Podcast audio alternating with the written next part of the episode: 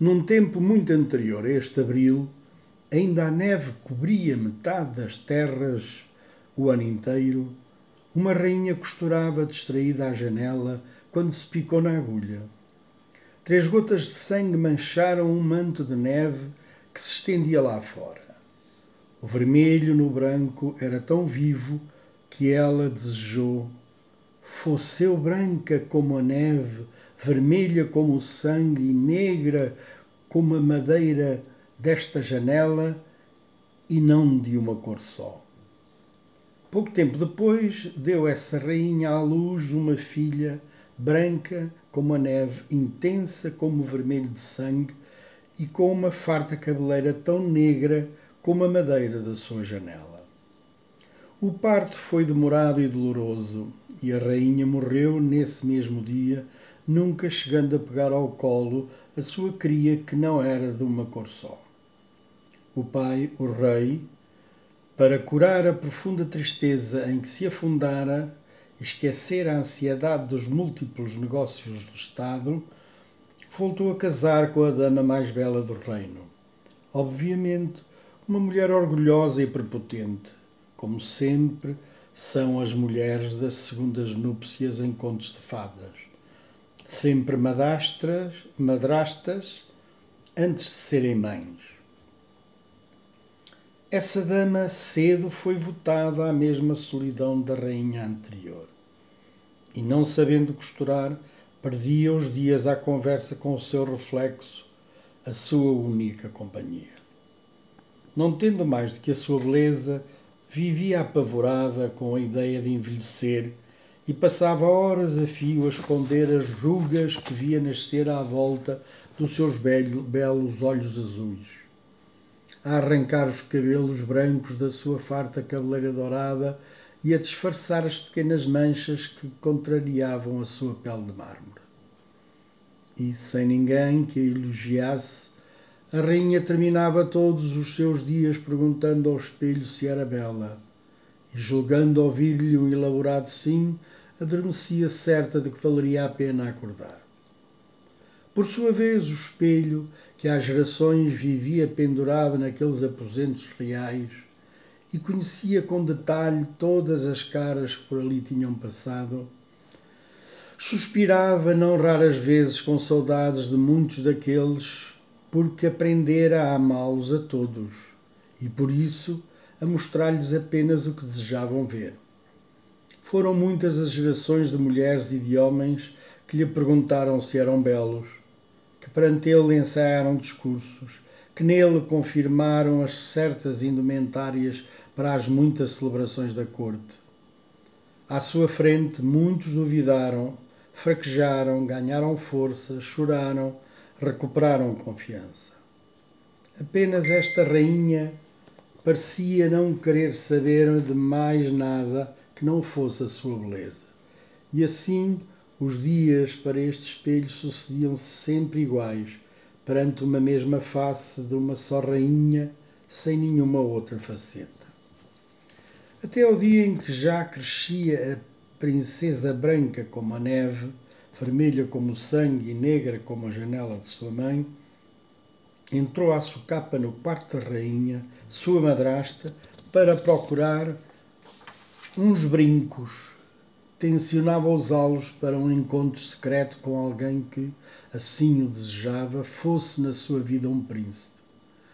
Vasculhou todas as gavetas, todas as caixas e voilá, encontrou o que procurava. Sem hesitar, colocou os brincos e olhou-se ao espelho.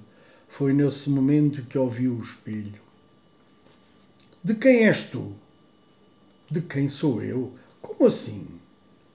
Branca como a neve, nunca tinha ouvido um espelho a falar, muito menos para fazer perguntas sem sentido. Fugiu apavorada do quarto e nunca mais ao quarto voltou. O resto da história já muito de nós conhecemos. Um dia o espelho deu uma resposta indesejada à rainha. A rainha julgou poder mudar essa resposta se mandasse um caçador matar a nova mais bela do reino por acaso era sua enteada. O caçador matou um javali no lugar da donzela e enganou a rainha com as vísceras do bicho. Branca de Neve fugiu, encontrou sete irmãos, todos do mesmo tamanho e com a mesma barba, com muita barba. E viveu com eles por uns tempos.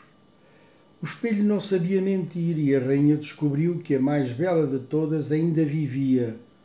Seguindo um sábio conselho, a rainha acatou a tarefa de a matar com as suas próprias mãos.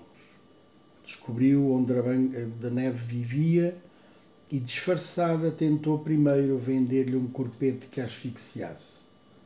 Depois um pente que lhe arrancasse os sentidos pelos cabelos. Mas não resultando nenhum destes planos, acabou por lhe oferecer uma bela maçã de um paraíso perdido. Ou não fosse esta a eterna e trágica primeira história do fim do mundo de qualquer mulher? Branca de Neve agradeceu, trincou a maçã e engasgou-se. Um príncipe que ia passar deu-lhe uma palmada nas costas a tempo de a salvar.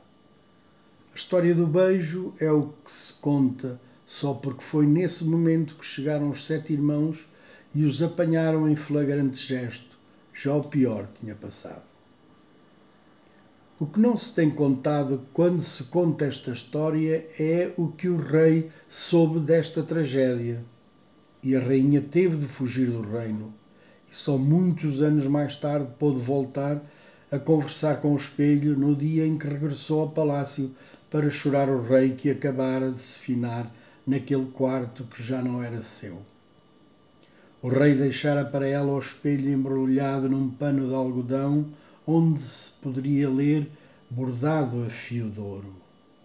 A beleza está no olhar de quem a vê. Mas a rainha tinha a sua própria pergunta para fazer ao espelho e convenceu-se que aquela não seria a sua resposta. Espelho, espelho meu, o que viste tu em Branca da Neve que não tinha eu? E o espelho respondeu: Disse-lhe que vira em Branca da Neve todas as caras que conhecera naquele palácio e das quais tinha saudades. Viu o nariz da mãe, os olhos da sua avó, os lábios da sua tia, as orelhas do seu avô, o sorriso de uma prima direita, a tristeza do seu pai e até a expressão de uma tribo ancestral que desaparecera da face da terra, e ainda os cabelos da sua bisavó. Viu nela tantas outras vidas que se entristeceu ao se aperceber de quanta gente sentia falta. Nessa mesma noite, quando a rainha madrasta voltou a perguntar-lhe quem era a mais bela, o espelho respondeu que era ela, mas também a Branca de Neve. Disse-o na esperança de reaver naqueles aposentos aquela cara tão cheia de memórias de tantas outras caras, nunca imaginando a tragédia que acabaria por promover. A conversa entre a rainha e o espelho foi longa e não contaram as lendas, mas hoje sabe-se que foi de uma sinceridade sem precedentes. A rainha percebeu então que não faria sentido aquele espelho terminar os seus dias a olhar sempre a mesma cara e teve uma ideia. Gostavas de viver num camarim de um teatro? E assim foi. Desde então, vive esse espelho nos bastidores do nosso teatro, reencontrando em todos os artistas que por ali passam um olhar, um gesto, uma maneira de ser de alguma das mais belas e amadas mulheres e mais belos e amados homens da sua vida.